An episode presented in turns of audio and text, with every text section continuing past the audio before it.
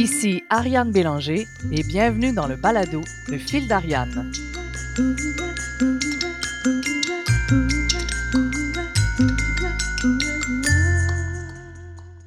Et si les entreprises étaient plus créatives?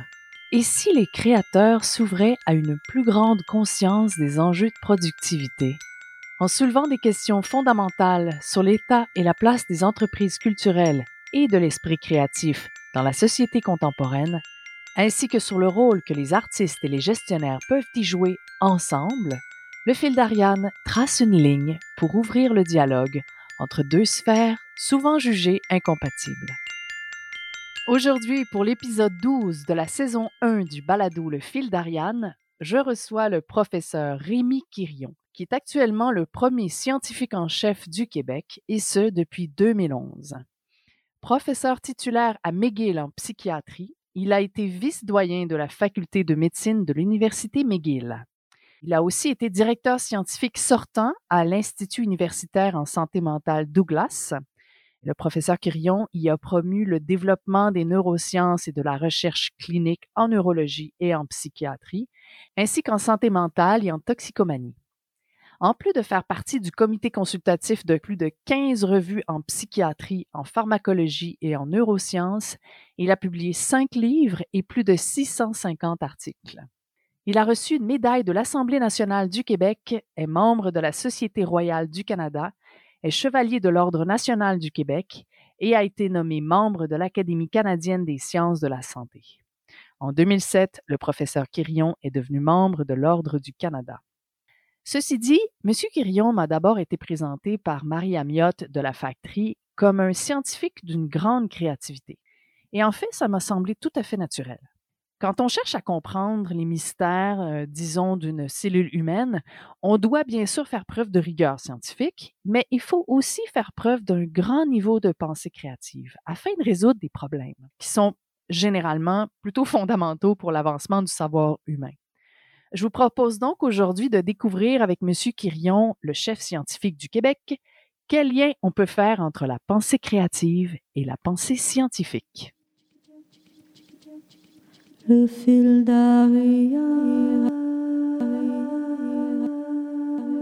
Je dirais pour moi la créativité, euh, c'est être capable de sortir de l'habituel, ne pas avoir peur de, de l'inconnu.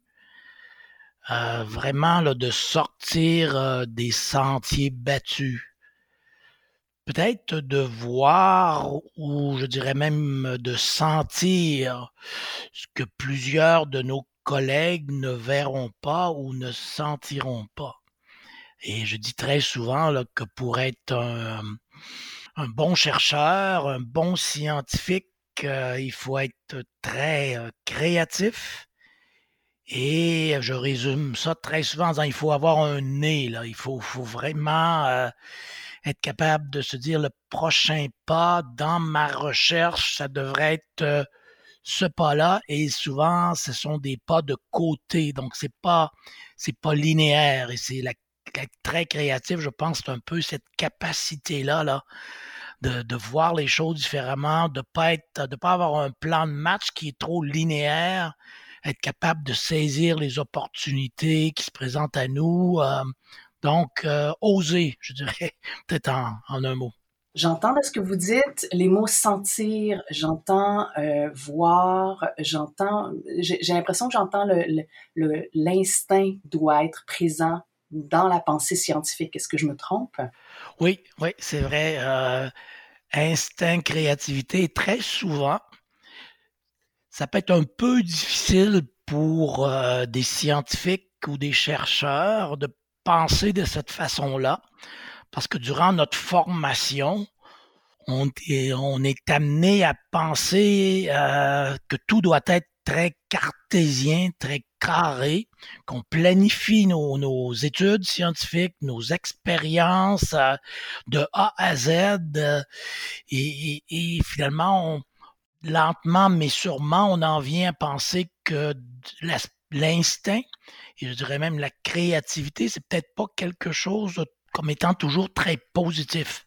Alors qu'au contraire, euh, pour un bon scientifique, là, se fier un peu plus des fois à son instinct, mais surtout à sa créativité, c'est tout à fait essentiel pour être un bon scientifique. Sinon, on va, on va juste répéter toujours un peu la même chose sans, sans amener de vraies avancées et, de, et de solutions aux problèmes que sur lesquels on se penche. C'est drôle parce que quand je pose cette question-là, généralement, dans la question, les gens, ils exposent tout de suite quels sont les obstacles. Souvent, quand on décrit la créativité, on parle généralement des obstacles à la créativité. Puis, dans ce cas-ci, j'ai envie de vous poser la question de façon directe. Quels sont, d'après vous, les obstacles à cette créativité-là dans la pensée scientifique?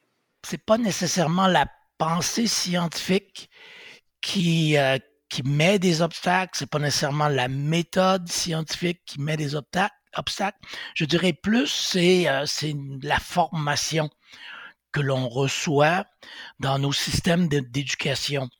Euh, du secondaire au collège, à l'université. Euh, très, très tôt, on, il y a certaines balises, certains silos qui sont créés en disant, toi, tu, tu es bon en mathématiques, tu vas en mathématiques, et les mathématiques, c'est très logique Hein, c'est assez, euh, linéaire. Euh, la physique, un peu, un peu la même chose. À l'opposé de ça, et c'est souvent ce qu'on se fait dire, ben là, on a les, les sciences sociales, les sciences humaines et les arts. Et on, on, on, se fait dire relativement jeune, il faut pas mélanger les deux. Et pour moi, c'est une grande erreur. Le, cerveau n'est pas construit comme ça, une partie science et l'autre partie art. Mais euh, notre système d'éducation est fait de cette façon-là. Donc, il faut trouver, c'est ce qu'on essaie de faire de plus en plus, je crois, trouver des, des manières de faire des ponts entre ces deux mondes-là et une façon de le faire, c'est par la créativité, de valoriser davantage euh, les idées folles, je dirais, là, que des chercheurs, des scientifiques peuvent avoir et d'apprendre de ce qui se fait en art. Euh, et peut-être du côté des artistes aussi, avoir moins peur, c'est peut-être pas le bon terme, mais euh, des, chercheurs de la science, dire oh, moi je n'étais pas bon en mathématiques, je comprendrais rien. Et finalement, non, c'est pas ça, c'est partager, d'apprendre, je dirais, apprendre le langage de l'autre. Et souvent, c'est plus compliqué que d'apprendre le français ou l'anglais. C'est comme euh, apprendre le mandarin français. Au début, on se comprend pas du tout. Puis à un moment donné, quand on commence à comprendre le langage de l'autre, on voit toutes les, possibilités que ça peut ouvrir. Et, de ce côté-là, mm, moi, j'aimerais bien qu'on puisse laisser la jeune génération, les plus jeunes, faire des expériences, puis mélanger ces mondes-là davantage de ce qu'on fait maintenant. Est-ce que c'est quelque chose que vous observez? Euh, je sais que vous êtes à McGill. Euh, je ne sais pas si vous enseignez encore à McGill dans le cadre de vos fonctions comme euh, scientifique en chef au Québec. Est-ce que vous êtes encore Avez-vous encore des liens avec McGill? Non, le seul lien que j'ai, c'est un congé sans sol. parce qu'avec le poste que j'occupe maintenant, c'est à, temps plein. Donc, je suis, je suis moins près, je dirais, euh, de l'enseignement euh, au niveau euh, académique, au niveau universitaire, mais par contre, je dirige aussi les fonds de recherche du Québec, et là, la majorité de nos financements vont pour la relève, vont pour les nouveaux chercheurs, la formation de chercheurs. Donc là-dedans, on essaie aussi d'avoir des, des façons de faire peut-être un peu différentes, le moins linéaires et de valoriser davantage les parcours atypiques. Donc, vous êtes en train de me dire que vous avez observé dans le milieu de la recherche scientifique une intention d'inclure et d'intégrer de plus en plus des principes de créativité. Oui, on voit, euh, si je compare quand moi j'ai eu ma formation, où la formation était assez linéaire, hein, le, secondaire, le collège, le bac, la maîtrise, le doctorat, etc. Donc très linéaire. Maintenant, la nouvelle génération, les plus jeunes, très souvent commencent, arrêtent, font, et on voit peut-être avec tout le numérique, les réseaux sociaux et tout ça, euh, beaucoup de jeunes sont intéressés à contribuer à trouver de nouvelles solutions à des grands problèmes de société. On peut penser bien sûr au changement climatique et pour régler pour, régler, pour amener de nouvelles solutions aux problèmes de changement climatique, ça ne vient pas seulement en travaillant avec un expert qui mesure la température, qui mesure le, climat. Il faut vraiment avoir des approches beaucoup plus larges, beaucoup plus horizontales, qui vont impliquer des, des collègues en sciences sociales, en sciences humaines, qui vont impliquer des collègues en art, très, donc très holistique comme approche pour avoir des nouvelles façons de faire, être encore plus créatif. Donc, je pense que la nouvelle génération, euh, avec euh, le monde qui est vraiment rapetissé, si on veut, à cause du numérique et des réseaux sociaux, vont aller, veulent aller chercher l'expertise là où ils se trouvent sans se limiter à l'Université McGill ou à l'Université de Montréal. Si la personne qui les intéresse est à Singapour, ils vont être en contact avec cette personne-là. Et avoir vraiment des équipes très multidisciplinaires. Et on veut stimuler euh, ce genre de, programmation, de formation-là. On veut le, le stimuler davantage. C'est sûr que c'est pas toujours évident parce que ça amène des, ça demande des changements de culture dans nos, euh, dans nos maisons d'enseignement supérieur. Et c'est pas facile. Souvent, les gens disent changer, changer l'université. C'est encore plus difficile que changer un gouvernement. Il y a des traditions académiques qui sont pas simples, mais on est quand même optimiste qu'avec la nouvelle génération, ils vont vouloir vraiment utiliser leur, leur, leur potentiel de créativité davantage que nous, on peut l'avoir fait dans le passé.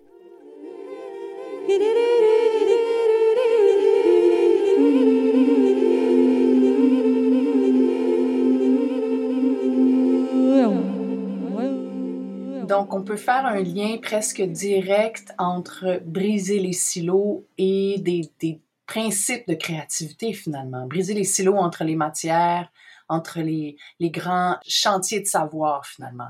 Oui, oui, je pense que c'est euh, beaucoup ça, de, de s'assurer qu'on peut euh, travailler avec d'autres, comme je disais un peu avant, apprendre le langage de l'autre, ne pas avoir peur aussi que les gens, que les collègues, que les mentors euh, nous stimulent à, à, prendre des risques, pas avoir peur, pas rester dans une dans une façon de faire qui est euh, unidirectionnelle, donc euh, se laisser bombarder par euh, des nouveaux concepts qui viennent de disciplines différentes, je pense que ça enrichit, euh, ça enrichit un peu tout le monde. Et d'après moi, ça va être euh, peut-être parmi les seules solutions pour, arriver à trouver des, façons de faire différentes aux grands défis de société, tout ce qui est objectif de développement durable, environnement et tout ça. On a besoin du savoir de tout le monde dans toutes les disciplines. Êtes-vous familier avec euh, le, le, Media Lab du MIT au Massachusetts? Oui, je l'ai, euh, je l'ai visité à deux reprises. Je peux, que, je peux pas dire que je le connais euh, de fond en comble, mais c'est sûr que c'est un milieu qui est aussi très stimulant, très, très innovant. Et là aussi, briser les, les barrières, les, les silos. je dirais le MIT Media Lab est au niveau, bien sûr, universitaire, mais, mais dans un sens, lorsqu'on est là-bas, on est un peu là, comme si on était euh, euh, dans un café. Là, je, pas faire de publicité à personne, mais un Tim Horton ou, ou, d'autres, ouvre euh, Starbucks. Et puis là, finalement, tout le monde, il y a beaucoup, beaucoup de discussions très ouvertes, pas trop programmées, mais qui amènent énormément de créativité. Juste pour, euh, pour nos auditeurs, le, le, Media Lab du MIT, c'est le Massachusetts Institution of Technology. Euh, ils ont instauré un, un espace où euh, beaucoup de disciplines qui peuvent sembler pas très, assez étrangères les unes par rapport aux autres. Ils ont mis des designers, des biologistes, des ingénieurs, euh, des gens en gestion. Ils ont mis tous ces gens-là ensemble, puis euh, ils travaillent ensemble à trouver des solutions à des grands problèmes de société. Pour, c'est très avant-gardiste. Là. Ils sont capables de, de, plus en plus de marier la biologie et la technologie. Donc, c'est des choses qui sont vraiment intéressantes qui pourraient sortir de ce, ce type de, de laboratoire-là. J'ai aussi entendu parler qu'à McGill, est-ce que vous êtes familier avec le Building 21? qui est un peu comme une copie du Building 20, justement, du MIT, qui avait été mis en place par euh, euh, l'université après la guerre, un peu, un peu à la va-vite, mais ils avaient mis plein de scientifiques ensemble juste parce qu'il n'y avait pas d'espace ailleurs. Puis finalement, ces scientifiques-là se sont mis à créer des, nouvelles solutions, puis à trouver justement des, euh, des technologies ou des, des idées finalement qui, qui, ont mis ensemble qui étaient hyper avant-gardistes. Donc c'est devenu un lieu qui, qui s'est un petit peu plus formalisé avec le temps. Maintenant, ça n'existe plus, mais J'avais entendu dire que McGill avait essayé de faire à peu près la même chose. Est-ce que vous êtes familier avec ça? Non, non, non, malheureusement, je ne suis pas familier j'étais seulement près de 30 ans à l'université McGill, mais mais je connais pas je Non, connais non, pas il y a beaucoup de tout. départements, j'imagine. ouais, ouais. Mais c'est sûr, pour revenir au Media Lab, heu, à au MIT, puis il y a des ici aussi peut-être au Québec, là, avec par exemple Concordia, le district, heu, 13, là, le district 3 plutôt. Là aussi, heu, c'est de mélanger différentes, heu, types de cultures, de faire un peu le genre de minestrone avec tout ça là, pour, pour, faire ressortir une, une saveur différente en bout de ligne. Oui, il y a aussi le Hexagramme. Heu, Hex Hexagramme, c'est des centres de recherche, puis en fait, ils essaient de s'associer aussi entre l'UQAM et Concordia. Donc c'est vraiment c'est 2 univers académiques relatifs qui ont quand même des différences, puis c'est, heu, l'anglophone et le francophone. Pour avoir assisté à quelques événements, j'ai trouvé ça très fascinant puis intéressant. Hem, donc c'est le genre de choses aussi qui existent à Montréal, là, qui qui mélangent les gens, qui mélangent les disciplines, qui mélangent même les cultures, qui mélangent les langues. Ça, c'est vraiment, heu, des espaces où il y a des choses hyper avant-gardistes qui se font à Montréal. Ça, c'est vraiment intéressant. Et comment la créativité peut-elle se marier à la science, d'après vous, heu, à la dans l'avenir? Est-ce que ça va venir de soi éventuellement?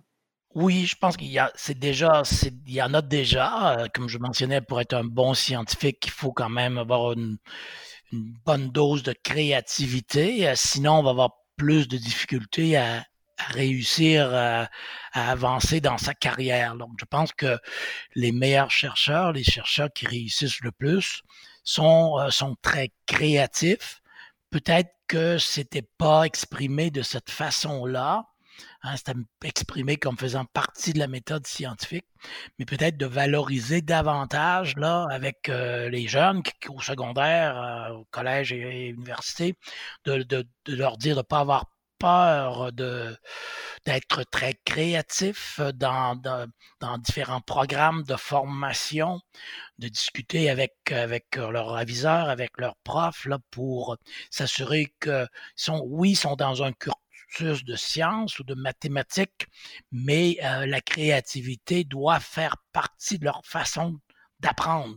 Donc de le valoriser davantage. Je pense qu'on a eu des avancées au cours des dernières années et ce qu'on essaie de faire maintenant, là, je travaille beaucoup avec, heu, le ministère de l'enseignement supérieur, heu, du gouvernement du Québec. Là, heu, j'ai soumis, là, au mois de décembre, là, une proposition, heu, liste de recommandations pour l'université de demain, l'université du futur et là, il y a beaucoup, beaucoup là-dedans de de de de collaboration entre secteurs, entre disciplines, d'essayer de briser, heu, briser les barrières entre facultés. Et ça, c'est d'amener donc, les peut-être les les scientifiques à à interagir davantage avec les collègues en sciences sociales, en sciences humaines, les collègues, heu, en arts. Et je pense qu'en bout de ligne, tout le monde y gagne. Au point de départ, ça peut peut-être ralentir, on a l'impression que ça nous ralentit dans nos projets, mais lorsqu'on lorsque la mayonnaise prend là, ça on ça nous permet d'aller tellement plus loin. Donc ça, on va essayer de valoriser ça davantage, heu, ici au Québec, dans nos programmes de recherche au cours des prochaines années. C'est drôle, ça me fait penser à une de mes phrases préférées, c'est: «Seul on va plus vite, ensemble on va plus loin». Concrètement, comment on peut l'appliquer ça dans le monde universitaire, cette espèce de de notion de de de mélanger un petit peu plus les disciplines entre elles? Comment on peut l'appliquer concrètement dans cet univers-là? Ce qu'on essaie de de faire, hem et c'est quand même, heu, encore un peu, heu, au tout début de ça, mais par exemple, au Fonds de recherche du Québec, on a créé le le programme Audace et le programme Audace, nécessairement, c'est des projets de recherche qui nous sont soumis, qui vont inclure, heu, au moins les 3 grands secteurs, hein, les arts, heu, les sciences sociales, sciences humaines, avec secteur santé, avec secteur du génie et heu, dans le projet les programmes Audace, souvent je dis aux chercheurs qui appliquent là-dedans: «Dans votre projet, votre programmation, je veux pas nécessairement que vous visiez d'aller» si je prends le baseball «d'aller au 1er but. Je veux vraiment un coup de circuit». Très souvent, bien sûr, il va y avoir retrait au bâton, heu, mais ça devrait être ça aussi la recherche. On peut pas savoir si on sait déjà où ça va nous amener, c'est parce que c'est pas très, très créatif on répète un peu ce que les autres ont fait. Donc, de prendre des risques, prendre des chances. Et je dois dire que ça, ça existe depuis trois ans. Maintenant qu'on a le programme Audace, on a eu des propositions de recherche tout à fait fabuleuses, là, qui mélangeaient tous ces mondes-là. Et, maintenant, ça commence à donner euh, des résultats et euh, les les jeunes qui sont dans ces équipes-là, qui sont en formation, en doctorat par exemple, dans ces équipes-là, euh, sont toujours euh, fascinés par euh, leur projet de recherche, comment ça avance, et eux vont nous amener plus loin par la suite parce qu'ils vont avoir été formés de cette façon-là. Donc, ils vont, ils vont faire des pressions sur l'organisation de nos systèmes dans les conseils subventionnaires de recherche, mais aussi dans nos universités. donc ça, c'est le volet, je dirais, programme Audace. Un autre programme qu'on a lancé euh, récemment est le programme Engagement. Ça, donc là, c'est de la science citoyenne. Donc là, c'est d'amener l'intelligence euh, de monsieur, madame, tout le monde, si on veut, de travailler avec des équipes de scientifiques, des équipes de chercheurs, des équipes d'universitaires pour nous soumettre des, des propositions de recherche. Et ça, vraiment, là aussi, là, d'amener le, le citoyen qui n'a pas nécessairement euh, de formation euh, académique, ou tout le moins pas de formation universitaire, mais qui peut avoir de très bonnes idées dans l'environnement, qui peut avoir de très bonnes idées en agriculture, etc., etc. Donc ça aussi, on veut euh, amener beaucoup cette science participative beaucoup plus loin. Et ça, pour revenir au point de départ, ça fait appel beaucoup là à la créativité de tous et chacun, parce qu'on a tous euh, cette base. Il y a toujours une petite base, une petite fibre créative à l'intérieur de chacun d'entre nous. Peut-être que des fois, elle a été euh, réprimés à cause du, de façon dont nos sociétés sont organisées. Donc, c'est de, finalement arroser ces petites fleurs-là là, pour qu'elles puissent euh, grandir et devenir très euh, excitantes pour l'ensemble de la société. Le fil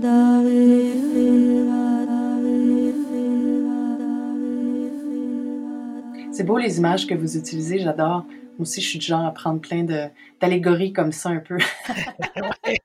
Super évidente, tu sais, vraiment très, très imagé, c'est magnifique. Des fleurs, le baseball, c'est parfait. On voit bien que vous avez un esprit créatif, c'est beau, même presque poétique. Dans le programme Audace, là, si je reviens un petit peu à ça, quel genre d'artistes se retrouvent, euh, se retrouvent dans ce, programme-là? Il y a des, il y a des euh, je dirais, des bêtes un peu spéciales. Hein.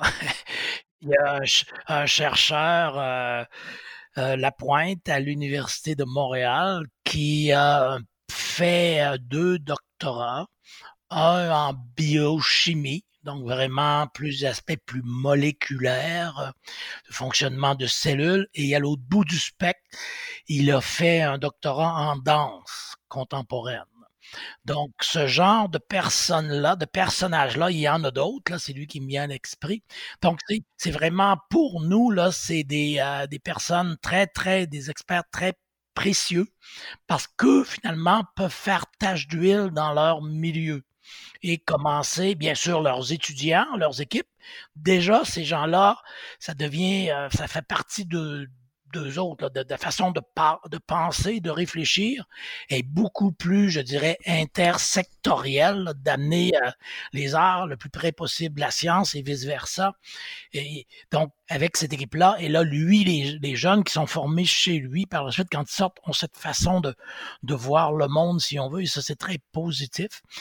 Dans le, secteur de plus de de sciences participatives, sciences citoyennes, ben là, par exemple, euh, il y a un projet qu'on a reçu où c'est euh, des personnes euh, qui ont souffert ou qui souffrent d'un cancer du visage.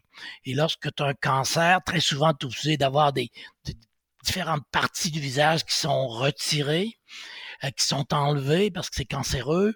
Et là, il y a des chirurgiens plastiques qui refont euh, jusqu'à un certain point le, visage. Mais euh, l'image de cette personne-là, lorsqu'elle se voit dans le miroir, change beaucoup.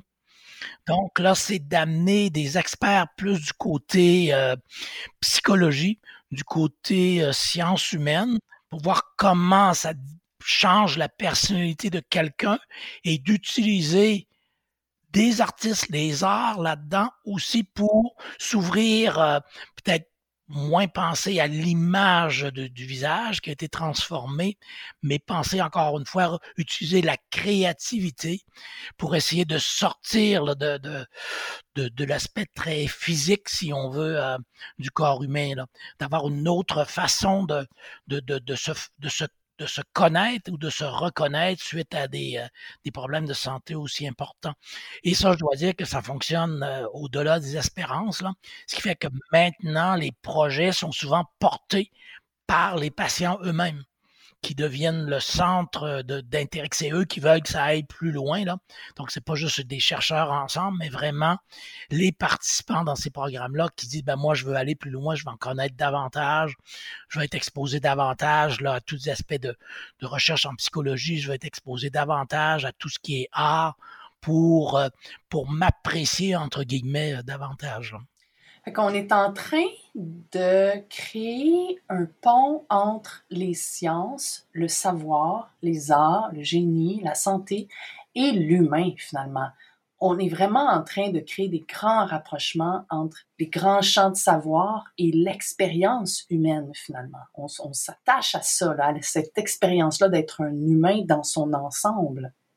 Oui, et euh, s'il y a peut-être euh, quelques bons côtés à la pandémie actuelle, ben, c'en est peut-être un où, euh, étant tous confinés depuis longtemps, euh, différentes euh, restrictions, certains d'entre nous, on a plus de difficultés à vivre, à vivre tout ça. Ben, ça nous a, ça nous oblige jusqu'à certains points à remettre les mains au centre. C'est notre réaction comme comme humain et aussi de voir comment différentes disciplines peuvent mieux ou devraient mieux travailler ensemble pour aider à passer au travers de situations de ce type-là. Et par exemple, un des, une autre activité qu'on a fait, euh, qu'on a programmé l'été dernier, c'est euh, demander à des artistes et à des chercheurs, des scientifiques de travailler ensemble pour produire euh, des œuvres d'art publiques. Donc, les municipalités, plusieurs municipalités du Québec, nous ont fait des propositions. Et là, ça, je pense qu'en bout de ligne, il y en a une douzaine qui ont été, euh, qui ont été accordées de, financement. Donc, ça a permis de créer des œuvres d'art publiques. L'artiste travaillant avec le chercheur pour dire, moi, la pandémie, ça m'a inspiré quoi? et avoir, et ce qu'on espère éventuellement, c'est d'être capable de répéter ce genre de programme-là pour avoir, si on veut, des circuits euh, qu'on appelle, on appelait ça ce programme-là COVID-AR, un circuit COVID-AR là, dans différentes municipalités du Québec. Là. Parce qu'à date, il y en a eu à Montréal, il y en a eu en Gaspésie, il y en a eu des Laurentides, il y en a eu à Lac-Mécantic, etc. Donc, et ça aussi, ça a obligé finalement euh, l'artiste, souvent en art visuel, à partager ses connaissances, ses façons de faire avec le chercheur, d'apprendre un peu, de travailler un avec l'autre pour produire une œuvre d'art qui est euh, qui est publique que tout le monde voit dans dans la ville ou le village. Ça aussi c'est une façon de rapprocher les, deux mondes, de mettre l'humain encore une fois au, cœur de tout ça. Est-ce qu'éventuellement, euh, dans les différents programmes dont vous me parlez, est-ce, est que vous avez l'intention d'ajouter le, design aussi dans, euh, dans l'échiquier? Oui, ça, c'est sûr que là, du côté plus design, architecture, euh, peut-être un petit peu moins, mais il y a beaucoup de réflexions présentement sur euh, les, euh, les villes de demain et comment construire la ville de demain du côté architecture, du côté design. Urbanisme aussi, j'imagine. Urbanisme, urbanisme plus intelligent, c'est peut-être pas le bon terme, là, mais, plus humain. mais qui était plus humain, oui, peut-être c'est le meilleur terme qu'intelligent, mais euh, pour, pour que finalement, euh, oui, on a eu beaucoup d'avancées au cours des, des 50, 75 dernières années, mais, euh, mais peut-être que c'était pas, ça, c'était pas très stimulant pour une, pour, en termes d'écosystème, là, pour, pour l'humain pour, pour les gens qui vivent dans ce quartier-là, donc de réhumaniser finalement nos, nos villes. Euh, je pense que ça va être très important. La pandémie va peut-être nous, euh, nous, nous accélérer ce phénomène-là.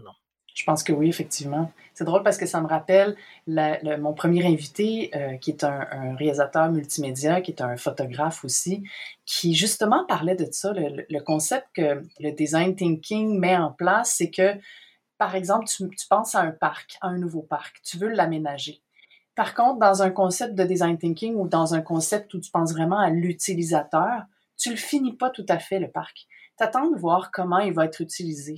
Tu t'attends de voir les chemins qui vont être créés par les passants. Puis, forcément, ça va toujours être des rondeurs. Il va avoir des, des sillons plutôt que des grandes lignes qui se terminent, mmh. c'est ça, qui, qui sont organisées en carré. Puis c'est là qu'on voit que le design humain qui se fait comme en par itération, un peu là, de, de manière euh, agile, comme on peut dire, c'est peut-être quelque chose qui plus, qui laisse plus de place justement à la présence, à l'utilisateur, à l'humain, à, à, quoi ça sert vraiment dans l'urbanisme en tout cas. Puis moi, je me suis mis à me questionner, je me suis dit, est-ce qu'on pourrait éventuellement penser nos bâtiments de cette manière-là? Est-ce qu'on pourrait commencer à penser à des bâtiments qui, au lieu de dire, bon, ben celui-là, il, il, celui-là, il est plus en, utilisation par euh, telle manufacture, donc on va le détruire, puis on va construire quelque chose de nouveau qui va être plus en lien avec les besoins de la nouvelle entreprise. Est-ce qu'on pourrait pas plutôt commencer à réfléchir à des bâtiments qui peuvent justement euh, se, se, transformer, se, se, se qui deviennent des modules qui se transforment, qui se remettent à différents endroits? J'ai l'impression qu'on pourrait aussi penser à nos structures un petit peu plus euh, nos infrastructures plus, euh, tu sais, les bâtis aussi, là, de, de genre, est-ce qu'on peut les moduler, est-ce qu'on peut les changer, est-ce qu'on peut les adapter dépendamment des, des mouvements humains? Est-ce que c'est quelque chose qui font partie des, des grandes réflexions de, de, tous ces chercheurs-là dont vous me parlez dans vos programmes?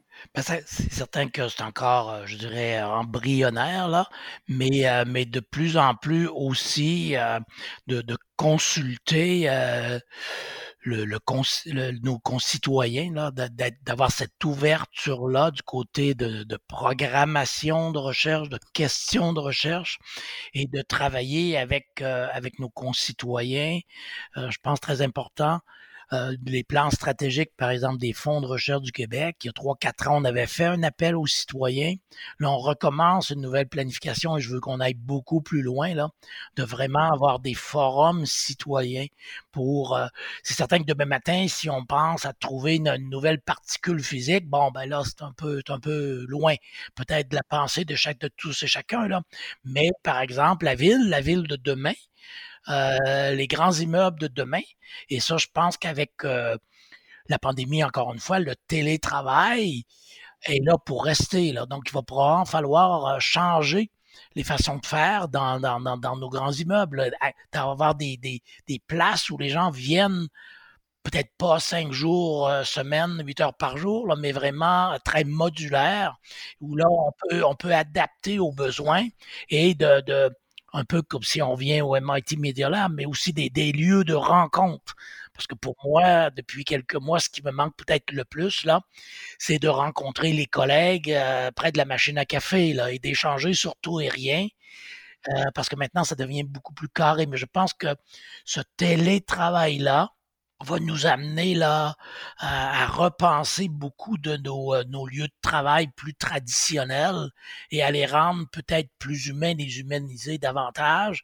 Et autour de ces lieux de travail-là, aussi, là, comme vous disiez, peut-être avoir des, des endroits, des parcs qui sont, euh, qui sont très ludiques, là, peut-être un peu moins, un peu moins carrés, euh, entre, entre quatre grands édifices, mais faire des, que ça devienne des endroits où on peut expérimenter, faire des choses un peu différemment.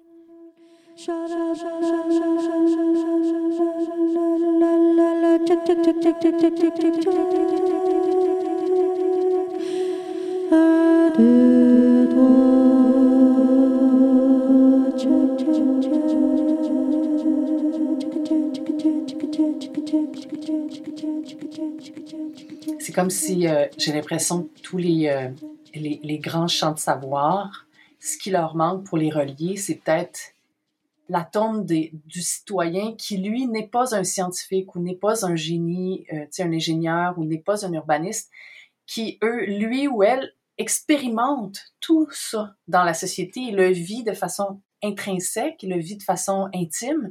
Et peut-être qu'effectivement, ce qui manque, c'est cette espèce de, de petite touche finale pour tout lier ensemble. C'est vraiment l'expérience de l'humain. Puis ce que vous disiez tout à l'heure, c'est dans le programme engagement, là, qui est la science citoyenne. C'est presque comme si le citoyen, parce qu'il n'est pas un scientifique, parce qu'il n'est pas tenu de respecter des, des grands principes scientifiques, il est libre dans le fond. Il est libre dans sa pensée. Il n'y a, pas de, il a pas de silo dans sa façon d'expérimenter la réalité finalement. Et peut-être que aussi euh, ce citoyen-là était moins entre guillemets formaté mm-hmm. par, par nos systèmes d'éducation. Et je dirais c'est formaté pour un, pour, pour un chercheur, pour un scientifique, mais c'est vrai aussi, je pense, pour un artiste, là, qui a quand même un cursus, puis à un moment donné, ça nous, ça nous amène à penser d'une façon peut-être un peu différente, moins libre peut-être que, que le citoyen. Et nous, ce qu'on veut faire davantage aussi là, par rapport aux grands défis de société, euh, il y a les grands objectifs de développement durable des Nations Unies par rapport à la pauvreté, équité, diversité, euh, changement climatique.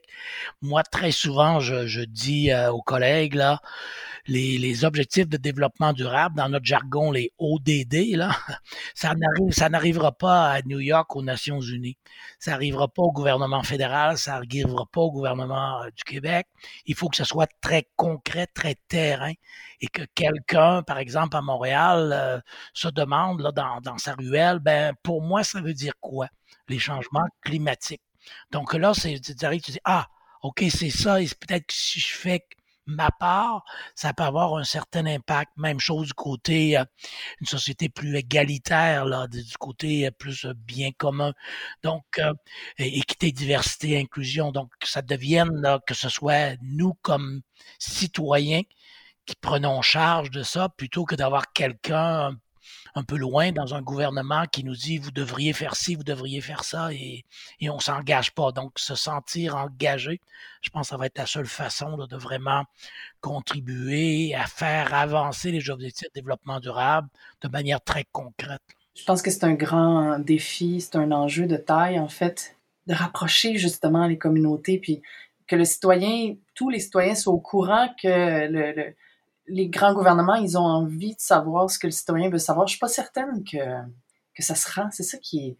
C'est un grand défi. De la communication, la mer d'informations qu'on a, c'est pas toujours évident de, de, de, de, créer des ponts, justement. Donc, ça, c'en est un grand défi. S'il y avait, c'est vraiment une question peut-être difficile à répondre ou pas, je sais pas. S'il y avait un bouton magique de réinitialisation de l'état du monde, quels seraient d'après vous les grands, euh, les grands points de départ qu'on devrait, les grandes choses qu'on devrait mettre en place, que vous croyez qui seraient à, mettre en place pour aider justement à, régler plusieurs de ces problèmes-là? Est-ce que vous pensez qu'il y a une clé ou deux, trois clés importantes? Oui, c'est toujours. Euh, je pense que de, si on revient un peu euh, au silo et au système d'éducation, c'est pas la seule solution, là, certainement pas, mais euh, peut-être trouver des façons, et j'ai pas de réponse parfaite, mais de, de, de s'assurer qu'on n'oblige pas les jeunes en formation à prendre une décision pour qui va les amener à suivre une certaine voie très tôt dans leur parcours. Donc, de, de faciliter, là, de continuer à faire la, la promotion de, de, d'une formation, je dirais, un peu plus horizontale. Holistique. Qui, qui, oui, qui, presque holistique, qui te permet, là, lorsque peut-être tu es un peu plus avancé euh, dans ton cursus ou avancé en âge biologique, je dirais, là, ben, ben finalement, après, euh, là, maintenant, 22, 23 ans, ben, je sais que ce qui, qui m'excite vraiment beaucoup plus, là, c'est les arts ou c'est les sciences, puis je vais travailler avec des collègues dans les autres disciplines. Mais maintenant, ce qu'on oblige, c'est très souvent même déjà au niveau secondaire. Si on prend un parcours, ben euh, là, on s'en va dans une voie, puis c'est un peu difficile des fois de, de changer par la suite. Là. Donc, trouver des façons de, de rendre, euh, je dirais, peut-être un peu plus ludique, un peu plus le fun. Peut-être euh, les mathématiques, parce qu'il y a des gens qui se disent Ah ben non, je, ne suis pas bon là-dedans, puis je suis pas capable, je ne sais pas. Mais euh, il y a des façons de rendre les, les, maths assez, je pense, assez ludiques. Même chose du côté des arts. Quelqu'un peut dire Ah ben moi, j'ai aucun talent. Hein, artistique, je veux pas aller là-dedans, je vais me perdre. Fait que trouver des façons d'avoir ce genre de pont-là et de garder euh, les possibilités de transfert, euh, d'avoir ces possibilités plus, beaucoup plus longtemps dans notre système d'éducation. Heu, je pense, je pense ça permettrait là, au moins ça c'est pas c'est pas une panacée puis ça règle pas tous les problèmes, mais ça pourrait, je pense, aider là, par rapport à la façon dont on on est organisé aujourd'hui et globalement, les systèmes d'éducation dans le monde, heu, sont un peu partout pareils. C'est ce genre de cursus-là, tu dois décider très tôt, heu, est-ce que je vais plus du côté sciences, est-ce que je vais plus du côté des arts? Et heu et souvent ça devient un peu une compétition entre les 2, ce qui devrait pas être le cas. Malheureusement, ouais. C'est un peu comme ce que feu, heu, Sir Ken Robinson disait à un moment donné dans un TED Talk qui a été hyper un des TED Talks les plus populaires de tous les temps. Il disait que "Education kills creativity", puis c'est fou quand même. Sais, c'est bien dommage parce que moi, je suis convaincue que l'éducation, au contraire, c'est une des clés majeures pour aider justement, peut-être même si tous les enfants de la terre étaient éduqués, savaient lire, écrire, compter. Et d'après moi, si les jeunes avaient tous accès à créer, dans une forme d'art, moi je pense qu'en une génération ou 2, on serait capable de renverser énormément, heu, de de situations problématiques actuelles. Puis je je pense que tout ça, c'est effectivement, c'est holistique, hein. C'est, heu, la la situation des femmes, la situation des enfants, heu heu, le changement climatique, heu, à partir du moment où les femmes auront peut-être plus de pouvoir, il va peut-être avoir moins de pollution. Tu sais, c'est tout ça sont peut-être beaucoup plus interreliés qu'on le pense. Non, c'est sûr que l'éducation est une base, heu, base de tout très, très, très importante et on est favorisés. Des fois, on l'oublie un peu, mais dans nos sociétés Oui. européennes, nord-américaines, d'avoir accès quand même à l'éducation, là. J'aimerais que ça s'améliore qu'il y ait moins de silos, mais en même temps, il y a une base qui est qui est solide et c'est pas c'est pas tous les enfants du monde qui ont cette, cette possibilité-là et encore moins, comme vous le dites, là, du côté des des femmes aussi, dans plusieurs pays, c'est compliqué, heu et c'est la richesse, vraiment, cette richesse-là de la jeunesse, heu, de leur offrir l'éducation et en même temps, heu, la créativité. Je pense que du côté des des arts, très souvent les plus jeunes, à l'école primaire, ont pas trop d'inhibition de ce côté-là, là. Puis du coup, même du côté sciences, ils sont prêts à être éblouis, hein. Ils sont toujours très, très enthousiastes, les yeux les yeux ronds face à l'art, les yeux ronds face à l'astronomie. C'est c'est et peut-être qu'avec le les années, on on on diminue ça un petit peu trop, là, cet enthousiasme-là. Ouais, ouais. C'est drôle parce que j'ai enseigné pendant quelques années, heu, dans un collège privé, j'enseignais le théâtre. Puis, heu, j'avais vraiment, heu, plein de types de jeunes, qui s'inscrivaient justement à l'atelier théâtre après l'école. Puis, moi, je vais toujours me souvenir d'un jeune garçon, qui éventuellement qui est devenu journaliste à Radio-Canada. Heu, je le regarde aller puis je le trouve vraiment intéressant. Mais au départ, moi, je l'ai eu dans mes cours d'improvisation, puis, heu, c'est un gars qui était quand même assez intellectuel, puis, heu, je l'ai vu vraiment changer du début de l'année jusqu'à la fin de l'année. Il y a eu une grosse différence. Tu sais, bon, il y a plein de facteurs, là, qui qui peuvent justement expliquer cette espèce d'émancipation-là, mais je l'ai vu fleurir s'épanouir justement dans l'expression, puis dans la découverte de sa créativité, de son plaisir, de jouer finalement. Ça, c'était vraiment très beau à voir. Pour moi, ça a été très nourrissant ces années-là aussi. C'est drôle, mon fils, en ce moment, est en secondaire 4, puis il il il doit faire un choix. Oui, mmh. Là, il m'expliquait que lui, parce qu'il veut peut-être étudier l'anthropologie, ben là, il va choisir plus les sciences humaines. Fait qu'automatiquement, il y aura pas de cours poussés en sciences pures. Puis tu sais, je connais mon enfant, tu sais, je sais que lui, il a vraiment une il a vraiment naturellement, il a une pensée scientifique aussi. Je trouve ça dommage parce que forcément, il va prendre un chemin, puis là, ben, ça va l'éloigner d'une autre chose qui pourrait peut-être être maintenue, tu sais, dans son ses intérêts justement académiques. Puis, heu, c'est pas évident non plus de mettre toute cette pression-là sur le système scolaire, là. C'est pas, heu, c'est peut-être pas juste au système scolaire de prendre toute cette responsabilité-là, mais heu, franchement, heu, on a des non, on est chanceux ici, Ouais, ouais. effectivement, on est très chanceux. C'est vrai aussi que comme, heu, du côté, moi, des des le monde que je connais peut-être un peu plus, là, du côté, tout ce qui est médecine, du côté médical et tout ça et très souvent, plusieurs jeunes étudiants en médecine, ont beaucoup d'intérêt pour les arts aussi. Mais finalement, ils prennent l'autre chemin et c'est très difficile. Ils reviennent des fois lorsqu'ils ont 45-50 ans en disant: «Ben, moi, j'aimais beaucoup le piano et là, je me remets à ça ou au chant ou quoi que ce soit». Fait qu'il y a cet aspect-là qui finalement, ils ont ils ont pris un chemin différent. Ils ont ils marier les 2, c'était compliqué, là, mais mais c'est un peu dommage, c'est un peu Mhm. dommage. C'est un peu comme Laurent Duvernay, je me souviens pas de son 2e nom de famille, ouais, ouais, qui ouais. Qui lui, ouvertement et professionnellement, il est autant un grand sportif professionnel qu'un un, médecin, finalement. Ça, c'est assez fascinant, c'est un bel exemple. Donc, euh, ça, c'est des choses qu'on va voir euh, de plus en plus, qui vont être de plus en plus répandues. Des gens qui peuvent porter plusieurs chapeaux professionnels, puis finalement, ça crée un individu qui a quelque chose d'intéressant à donner à la société. C'est comme un, un être unique qui euh, voilà. Donc euh, c'est peut-être ça. C'est peut-être ça qui va arriver. Il va y avoir un mélange même au niveau professionnel les gens vont dire oui je suis peintre et médecin il y en a déjà eu, c'est sûr, hein, on peut penser à Jacques Ferron et tout ça, mais il y en a eu, il y en a eu, mais c'est certain que peut-être le valoriser davantage, d'aider ceux qui veulent le faire, ceux et celles qui veulent le faire, de leur donner des possibilités plutôt que de mettre des barrières. Oui, c'est ça, de leur demander automatiquement de choisir l'un ou l'autre. C'est un peu comme si tout le monde allait devoir, euh, pas devoir, mais tout le monde allait avoir la permission d'être une licorne. Ça serait super. Ça serait vraiment bien. Moi, en tout cas, je me donne la permission d'être une licorne. Merci beaucoup, euh, Monsieur Quirion, pour cette euh, conversation extrêmement rafraîchissante et, euh, et vraiment pleine de promesses sur l'avenir des sciences et de la pensée scientifique au Québec. On est, on est bien, on est bien servi. Merci beaucoup. Merci beaucoup, c'est un plaisir. À la réalisation et à l'animation, Ariane Bélanger. Au montage, Coralie Lemieux-Sabourin. La musique originale est créée et interprétée par Sienna Dallin. Je vous invite à visiter le site abc-consultant.ca dans la section Épisodes pour consulter les liens relatifs à mon invité et ceux dont nous avons discuté aujourd'hui.